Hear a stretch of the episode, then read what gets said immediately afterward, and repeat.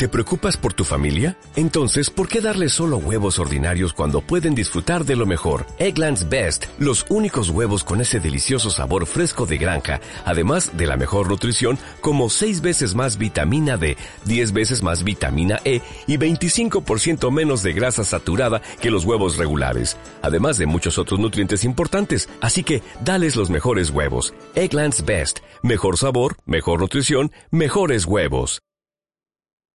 Sí, y también lo, los gays que luego se van a, a Israel de vacaciones. ¡Ah! Efectivamente. Qué fuerte. Eso no los verán en la calle ni, ni encima del escenario. ¡Pobre rata!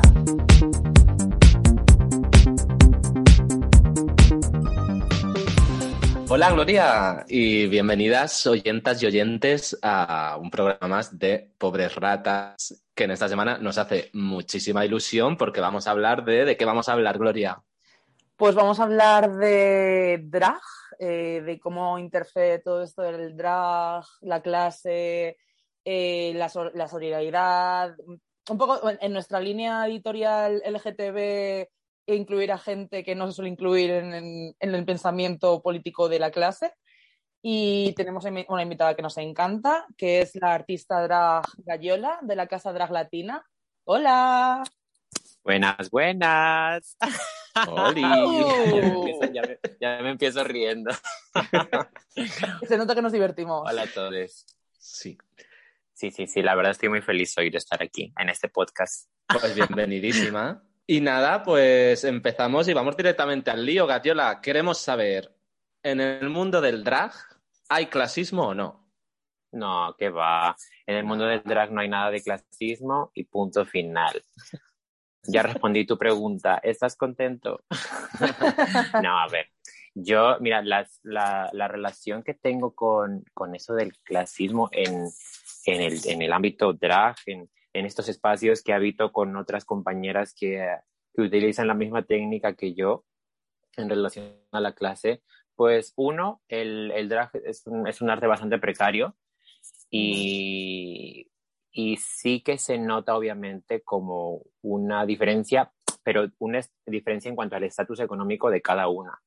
Eh, luego comentarios así como, oye, esta va vestida, eh, abro comillas, del chino, cierro comillas, que yo no utilizo esa expresión, eh, pues eso sí, sí que se da, hay expresiones de ese tipo, pero que haya clasismo en sí, pues no, porque la verdad, eh, al menos como yo lo percibo, no veo que eso sea como un, un problema, porque realmente el drag en España y en Madrid realmente es bastante eh, diverso, o sea, se, se, se ven muchas cosas distintas de mayor o de menor estatus. Claro, sobre Muy todo bien, a lo pues- mejor, Respuesta muy completa. totalmente. O sea, no sé si a lo mejor eh, entre, entre vosotras, por suerte, no hay tanto clasismo como has comentado, pero el público a la hora de reaccionar a vosotras, ¿has notado que sí que hay algún tipo de favoritismo hacia estas personas que tienen a lo mejor más dinero o más medios materiales para llevarnos looks que a lo mejor otras personas no pueden llegar a, a conseguir, al menos de primeras? ¿O, o también es Mm. como dices y no se nota tanto?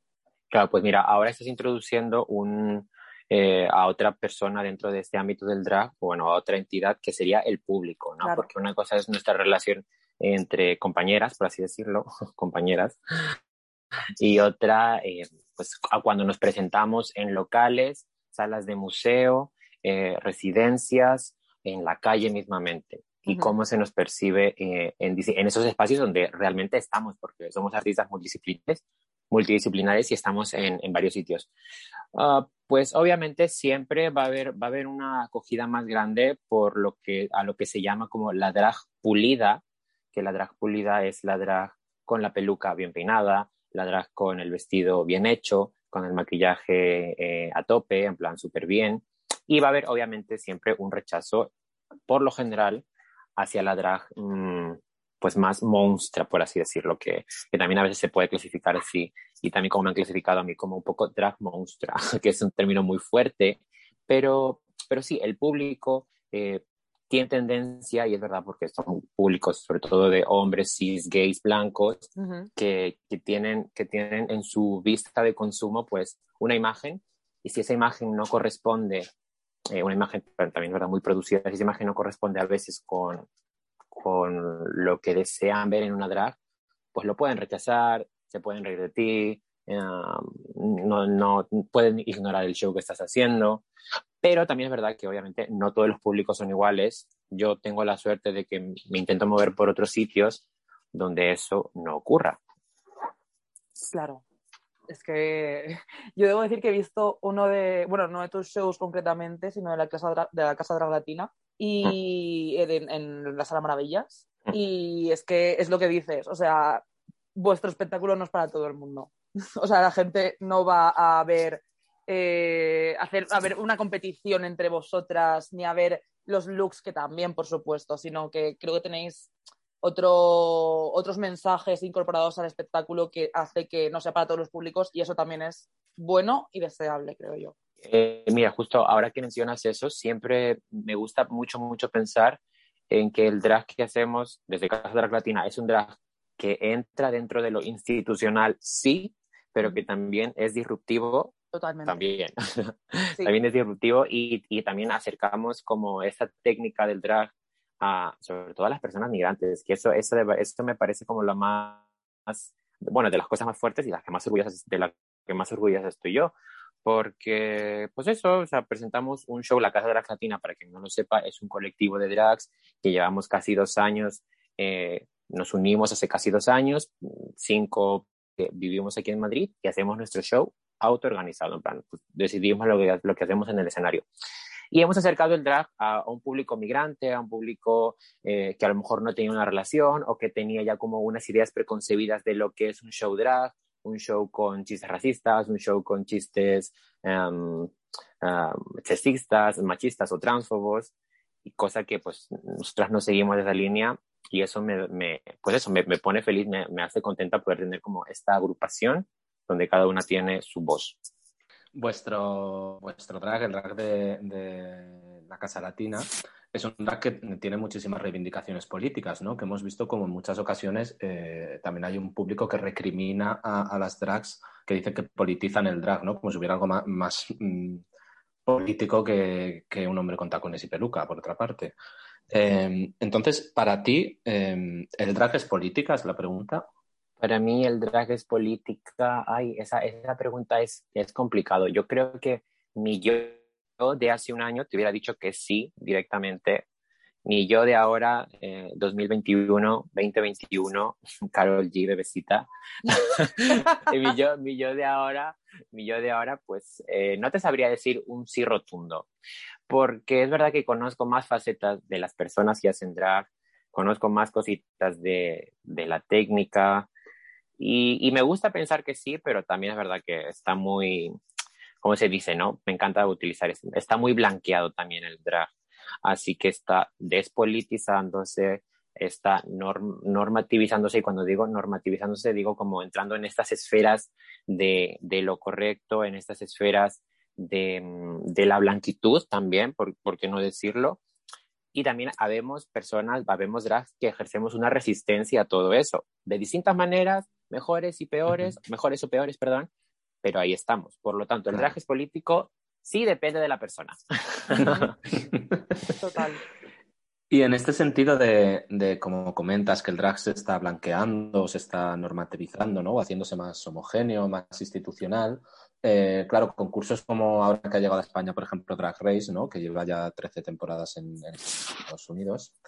¿Qué tipo de, concursos tú crees que homogeneizan el drag en el mundo o, o, que en cambio sí que empoderan a las personas y a las artistas que hacen drag, eh, abren ventanas? Eh, ¿Cómo lo ves? Porque igual seguramente no sea blanco o negro, pero tú me dirás. Sí, eso es.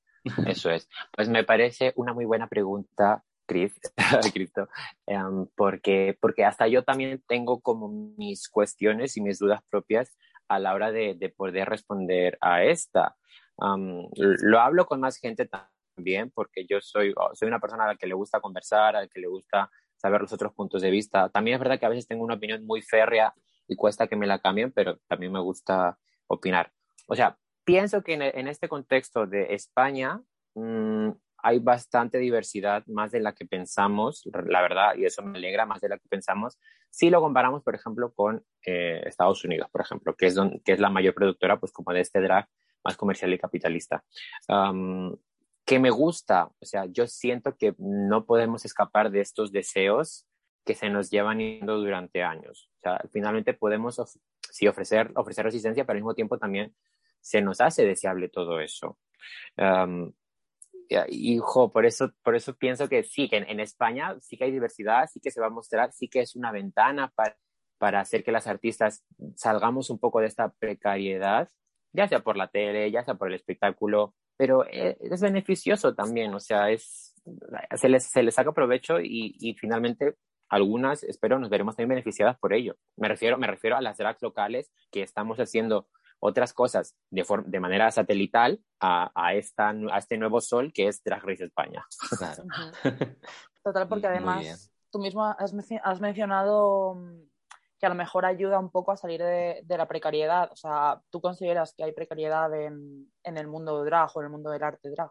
Sí, considero y lo vivo en mis primeras carnes. Claro. lo, vivo, lo, vivo, lo vivo en mis primeras carnes, lo veo en mis compañeras. Cuando, cuando decimos que lo hacemos por, por el amor al arte, bueno, yo siempre digo por el amor al arte y por la reputación, porque, o sea, mucha, mucha tontería de artística, pero a todo el mundo le gusta tener una reputación, a todo el mundo le gusta que sepan qué haces, que te identifiquen, ya sea por lo general con algo bueno, ¿no?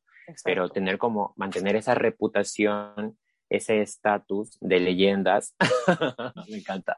Es que el otro día estaba viendo, el otro día estaba viendo Pose y me encanta, que decía Electra, nuestra misión es ser legendarias, que no tenían un puto duro, sí, pero son legendarias también. Es que es jugar como con esta fantasía dentro de, dentro de la mierda en la que estamos realmente, en donde a veces no podemos ni pagarnos el puto bono de metro para ir al ensayo, pero al mismo tiempo sentirnos unas estrellas, ¿sabes? Sentirnos unas estrellas cuando estamos en el escenario, cuando nos aplauden.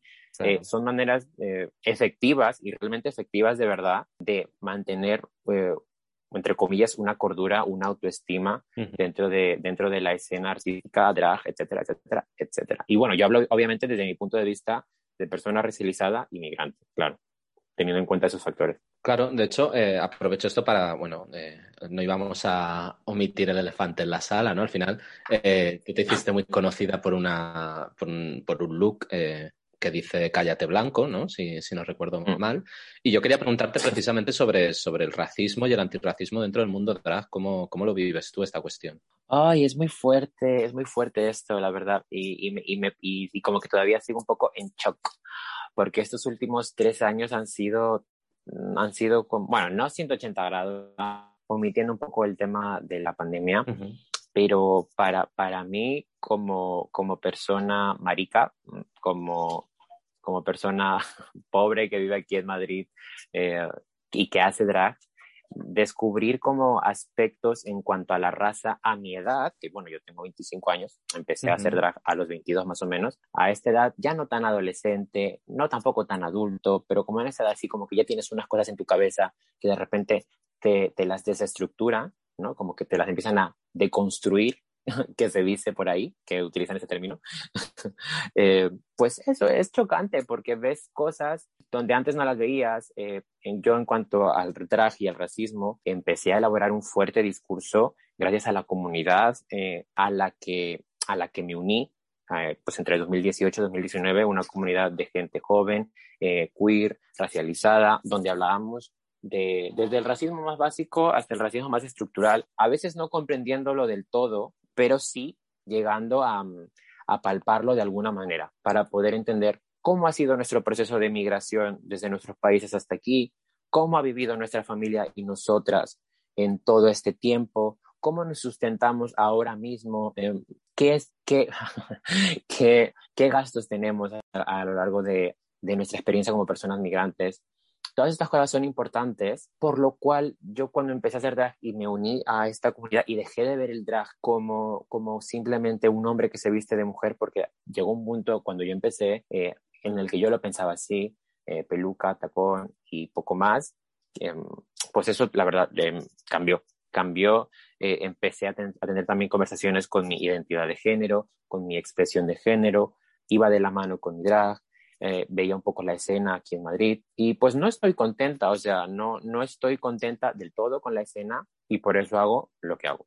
Muy bien, que es montar vuestra propia escena, ¿no? Al final. Es, es, es como, sí, o sea, poder tener una voz que no sea la, la misma que se ha oído. Poder, eh, crear, poder crear este debate, este diálogo sobre... Ay, espera que está el gato aquí que me... Ay, no se ha pensado. Es que, es, que, es que te juro, sale y luego se come la planta de la vecina y la vecina el otro día vino y me echó la broma.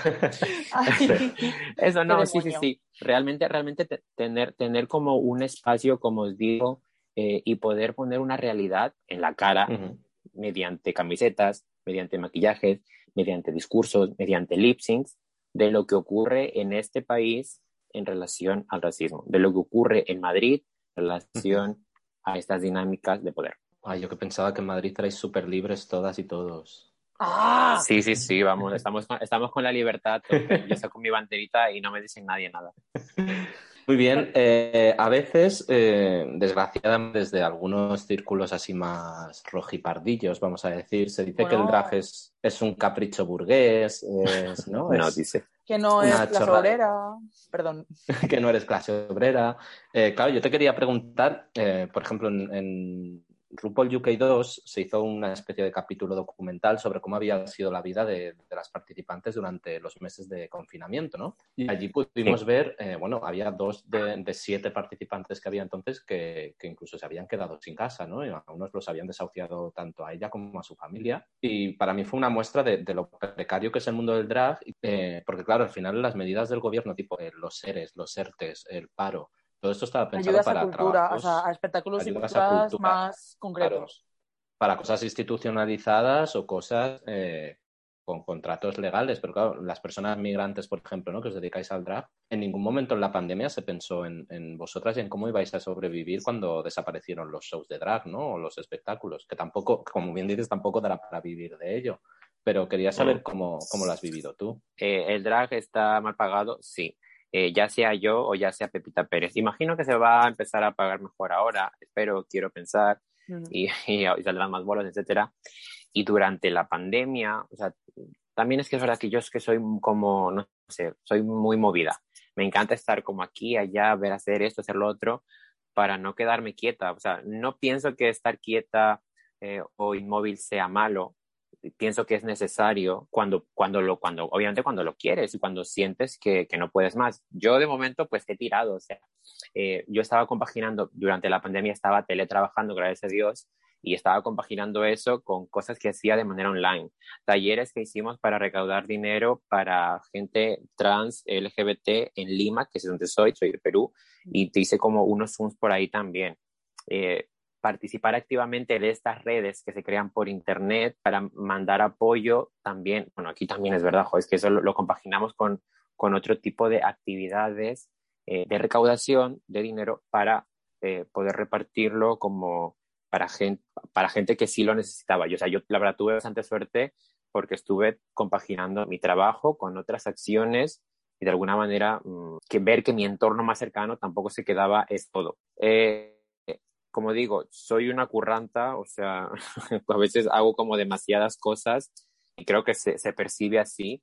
Y yo también percibiendo como que a veces digo que soy mi propio blanco, como que soy mi propio explotador y, me río y me, río de eso, la verdad.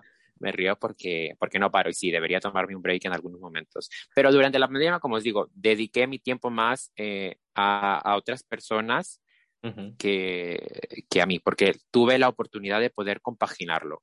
También es verdad, en mi caso muy concreto. Esto ha sonado un poco, a mí me ha recordado, no sé si lo has visto muy aplicado a tu caso o al escenario en general, esto de mm, trabaja de lo que te gusta y no trabajarás en tu vida, eh, esta mentalidad emprendedora de si lo haces todo, consigues llegar a algún lado, o sea, que entiendo que en el mundo drag sí que dependéis un poco de moveros, hacerlo todo vosotras, ser, eh, establecer relaciones, ya no solo el networking, porque, a ver, sí, aquí el networking en diferentes ambientes es networking, pero eh, en el drag sí que es un poquito más diferente, ¿no? Sí que se establecen relaciones más de sororidad, se podría decir. Pues yo la verdad, o sea, no, no, no, te, no te sabría decir, porque el tema este de los amiguismos, que no, no, sé si te refieres, no sé si te refieres a eso, o qué, porque lo de la palabra networking como que nunca lo he entendido, la verdad, como trabajar por redes, ¿no? ¿Es eso? sí, es eh, hacer entre comillas amistades que en realidad es ver si te da algún tipo de trabajo, contactos para ah, sí, tú de forma material, etc. No, pues la, o sea, la, la verdad es que no, o sea, tristemente no. Em, cosas, cosas que he podido hacer realmente son como colaboraciones y tampoco que, o sea, cuando digo colaboraciones que te pagan, yo que sé, como mucho el transporte, ¿sabes? Al finalmente tienes que sacar tú un poquitín las castañas del fuego, por así decirlo. Me encanta esa tan española que, y que la diga yo. Y, y, cuando, y, cuando, te sale, y, cuando, y cuando te sale como algún trabajillo, algo, pues tirar ya de tus amigas que sabes que tampoco tienen otros contactos. O sea, no, esa, eso, eso no se aplica a mi caso. Eh, yo he, he estado con mi comunidad, por así decirlo. Se me hace mucha gracia decirlo de mi comunidad, no sé qué parece, pero con mis amigas y con la gente que me relaciono. Y algunas de ellas que están en el ámbito del arte han podido en algún momento también acercarse a mí para decirme, oye, Gatiola, quiero que estés en esto. Por ejemplo, el puto chino maricón, eh, Chenta, no sé si le conocéis, imagino que sí. Eh, a Chenta, Chenta, siempre lo dido, Chenta fue, ha sido, ha sido la persona que que mejor me ha pagado en drag, ¿sabes? Que es otra persona racializada y no es una persona blanca que me ha contratado o ha querido trabajar. Siempre lo tengo en cuenta porque, porque ha sabido valorar mi trabajo. Y incluso antes de todo el boom, de, etcétera, de que tuviese como una plataforma más grande, eh, él, él y yo hablamos, hizo una fiesta, le, me, pensó en mí para poder presentarla, veía como lo que estaba haciendo, hijo, me, me encanta, ¿sabes? Por ejemplo, ese, ese, es uno de los ejemplos que te puedo comentar, como él me ha visto que yo he hecho esto en, en unas fiestas que hacíamos, eh, en esas fiestas sacábamos, yo qué sé, 20 euros por artista, cosas así, y después viene como otra recompensa, por así decirlo, entre comillas, y otras oportunidades para poder seguir avanzando. Sí, claro, por eso, o sea, yo por ejemplo lo que me has comentado de 80, bueno, a lo mejor es que mi cabeza lo traduce así, pero sí que lo veo como, más que el networking que, que, que te he mencionado antes, lo veo un poco como redes de cuidado incluso, ¿no? Eh, a lo mejor eh, si vas a tener una fiesta, sabes que tienes cierta plataforma y necesitas a alguien para que la presente, pues en vez de contratar a la drag queen famosísima blanca que a lo mejor te da más renombre o te trae más gente, contratas a tu amiga que sabes que hace de mm. puta madre y además es crítica y que va a llevar temas eh, y dar una importancia al acto, no solo por hacerlo bien, sino también por estar implicada en, en diferentes eh, movimientos, ¿no? Es lo que has dicho tú, esta red de cuidados y de apoyos, que también es precaria, evidentemente, pero que, en, en, pero, pero que existen puntos de, oye, jo, mira, tú me, tú me suenas porque has trabajado con esta persona y estás haciendo esta cosa. Por ejemplo, ahora me salió también una cosita muy chula de una gente que, que, ni, que ni conocía y, y, y, me vieron por ahí y yo qué sé, y tenemos amigos en común y, jo, o sea, yo es como siento que es algo merecido, entre comillas, volviendo aquí al tema este de lo que has dicho tú, lo de si trabajas duro, no sé qué. Es que esa, esa perspectiva es muy difícil de también de quitarla, ¿eh? O sea, es, es, verdad lo que tú comentas. Eso de trabaja duro que se, se va a ver recompensado, o sea, yo no siento que me den todo regalado, o sea, siento que, joder, me he partido el lomo muchas veces haciendo esto que hago, que me gusta, pero que a veces me da mucha ansiedad también. Ahora me gusta un poco más porque estoy en paro, porque me echaron del trabajo y tengo como más tiempo. Pero ahora, o sea, el, del, trabajo es en el que estaba en la pandemia. Ahora estoy en paro, tengo más tiempo, se viene un poquito el calorcito, más a, a mi rollo, estoy en proyectos yo también con, con el dinero que, que, saco, entre comillas, intento como eh, de alguna manera invertirlo, por así decirlo, en las que yo quiero hacer. Por ejemplo, ahora este viernes eh, he organizado como una cosita en plan homenaje, que bueno, que ya lo veréis, y lo estoy moviendo yo todo. Soy como yo la, la, directora, estoy hablando con las amigas, estoy viendo las formas de remuneración para que no se quede eso en solamente venir, posar y ya está.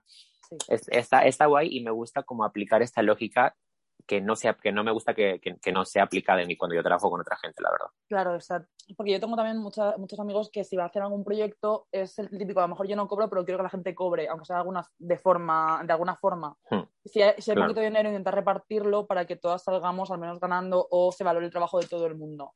Realmente sí es una inversión, o sea, esto lo hablo, lo hablo mucho, por ejemplo, con Nativa, que es de la Casa de la Latina, sí que ella es como la figura de la madre, bueno, al menos yo le digo mother, que estaba hoy con Nativa, me ha dejado, me ha dejado más collares que, no sé, es que señora tiene como dos cajones de, de collares, de, de, anillos, etcétera.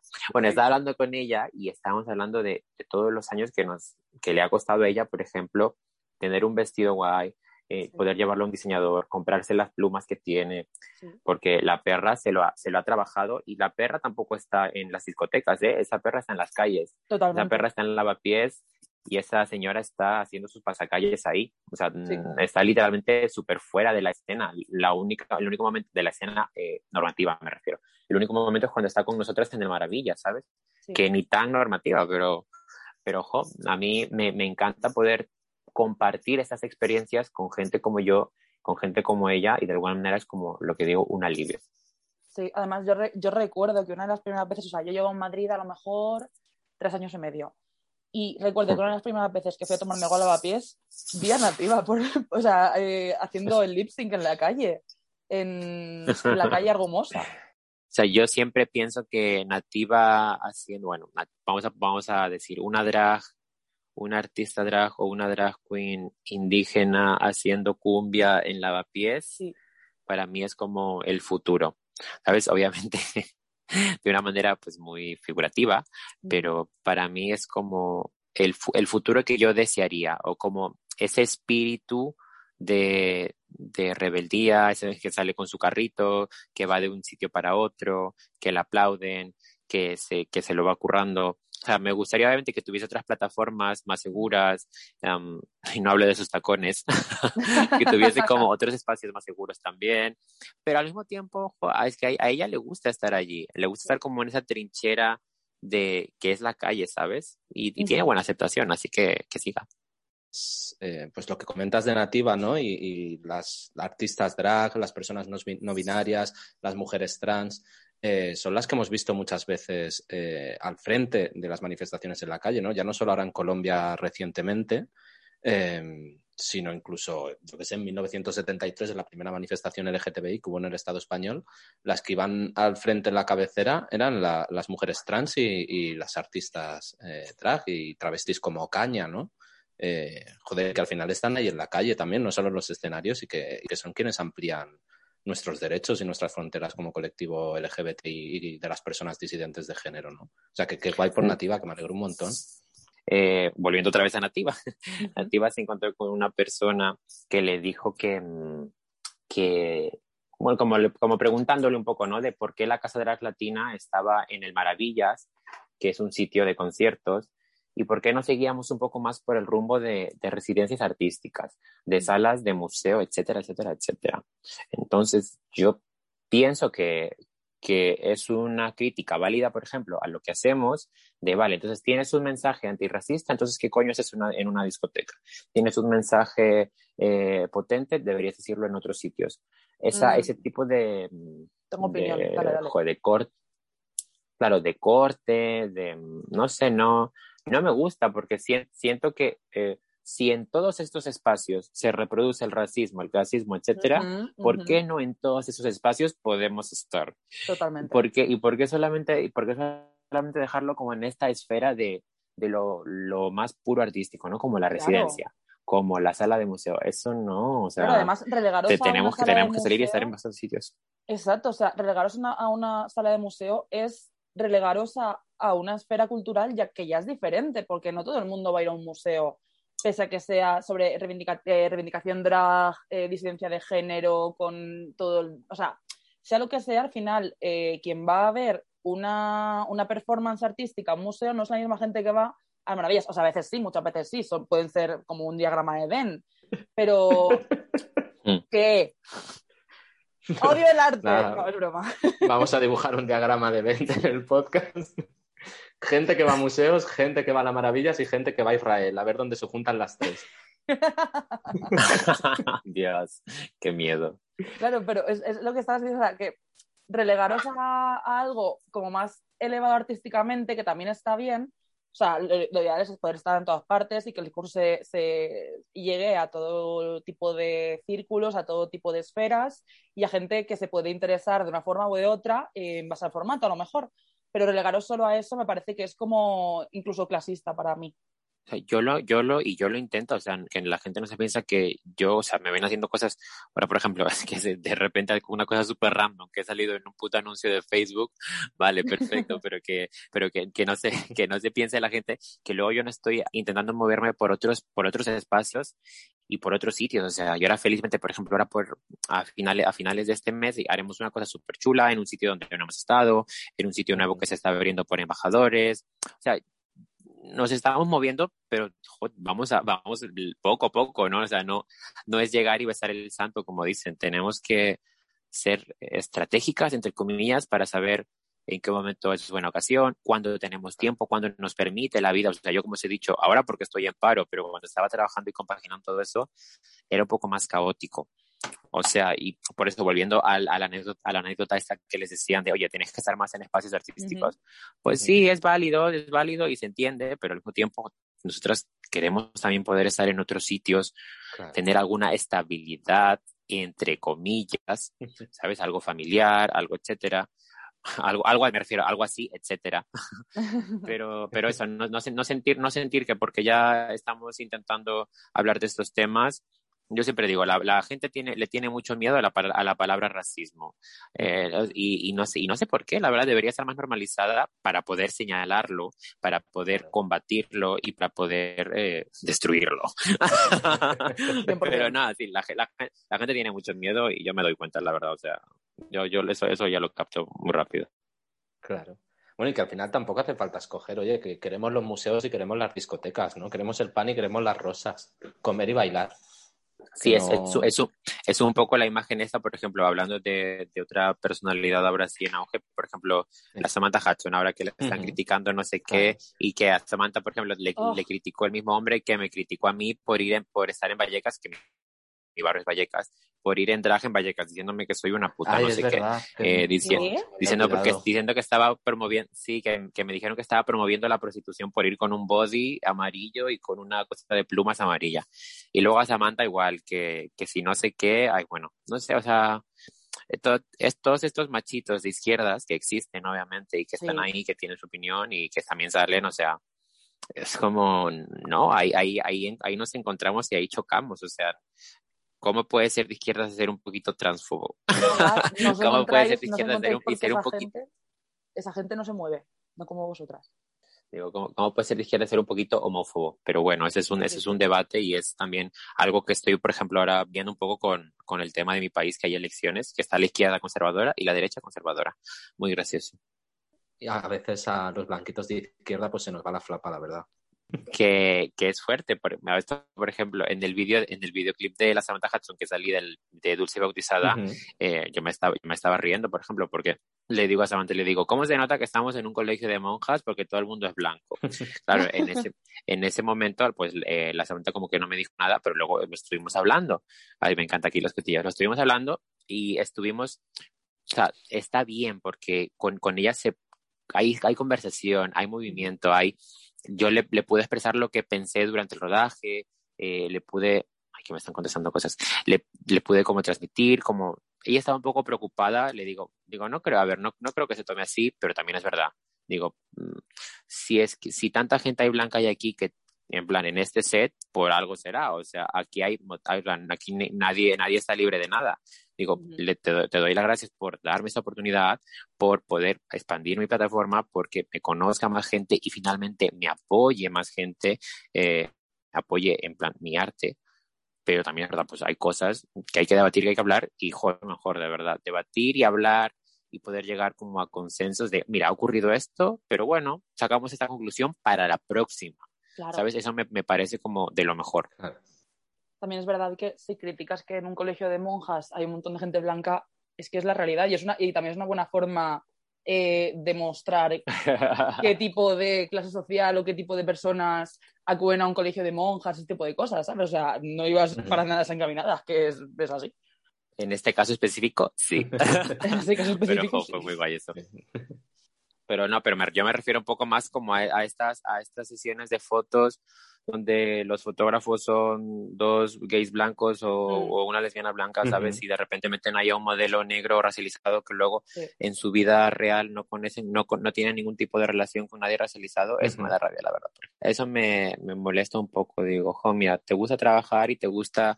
Eh, como una persona, hoy me encanta yo todo aquí lo que me estoy expandiendo, eh, y te, gusta venderte como una persona que, que no discrimina, una persona donde en su fotografía y su arte tiene cabida todo el mundo, pero luego en tu vida real no es así. Claro. No sé, lo siento, mi ciela, pero yo no, no me lo compro, no me lo compro y yo ya me lo vuelo. Pero bueno, yo a veces miro y no digo nada, a veces miro y digo algo, dependiendo de cómo me sienta. Claro y también si te merece la pena o no. A lo mejor, pues, mm, te merece la pena porque te van a pagar una millonada y hay que comer. eso, eso, eso, eso mismamente. Una millonada o tres euros y hay que comer. estoy, estoy exagerando la millonada porque, dado lo que nos has dicho, dudo que sea una millonada, pero... Bueno, pero esto también pasa mucho, ¿eh? que se fiscaliza el dinero que ganan las personas eh, racializadas o las personas trans o las tal, pero luego eh, todo el dinero que lleva ganando el hombre blanco cisetero toda la vida nunca se ha fiscalizado, ¿no? Y puede embolsarse las No, no, sí, hija. Sí, a mí, por, a mí para, que me critiquen por, por haber salido en cosas y, haber ganado algo medianamente eh, lo justo, por así decirlo, es como ya, si no, si no eres precaria o si no muestras tu precariedad, si no haces eh, un show de tu, de tu pobreza como el 100% del tiempo, la gente ya se enfada. Es que no, es que eso no, no le veo sentido, Que no pasa nada. Es que nos quejamos de ser pobres porque queremos salir de pobres, no porque queramos perpetuarnos aquí. Exactamente. Eso es, eso es, efectivamente. Oye, pues muy bien. Yo creo que ha sido una conversación muy completa y muy entretenida, ¿eh? Totalmente. Pues sí, eso parece que siempre es un poco parecido. Igual que los, las productoras estas gigantescas que luego piden a gente que trabaje gratis, como en, para videoclips de gente muy, muy, muy, muy, muy, muy, muy, muy, muy famosa española. Como Rosalía. Sí, como Fangoria, por ejemplo. Uh, como Fangoria. Imagínate, Fangoria, con los años que tienes, sigue, sigue utilizando a gente, no voy a decir nombres, uh, sigue utilizando a gente y en plan, no les paga, es como, chica, eh, what the fuck, que has hecho todos estos 50 años que llevas cantando la misma puta canción, hay que importar lo que yo haga, o sea, mm, por favor paga la gente con la que trabajas, no me sea. Que además cualquier persona con un mínimo de cultura sabe que es mejor la versión de Thalía. Es que ni siquiera ha hecho la mejor versión de su propia canción.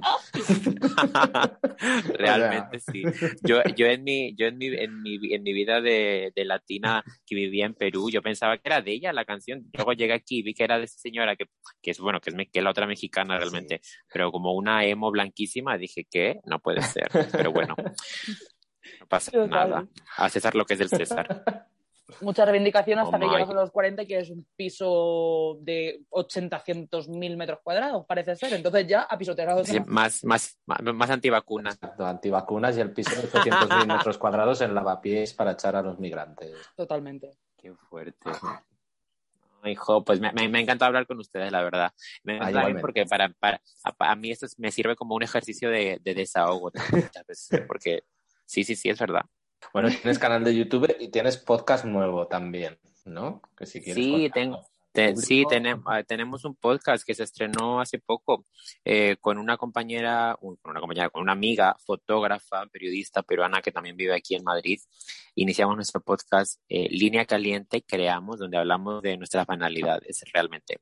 Cosas cosas menos fuertes, pero siempre desde una perspectiva de eso, migrante, eh, queer, disidente. Muy bien.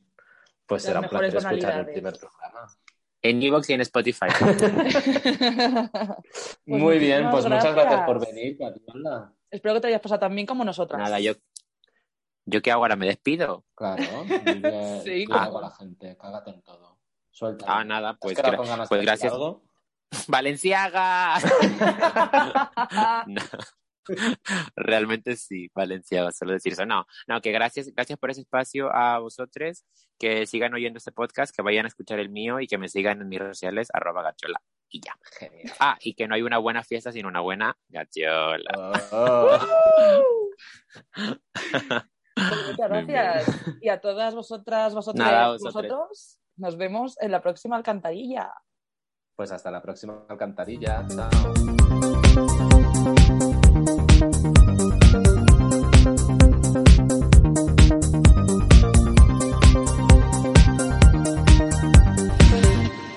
Sí, sí, es fuerte. Un poco paradójico, pero bueno, aquí tenemos el PSOE.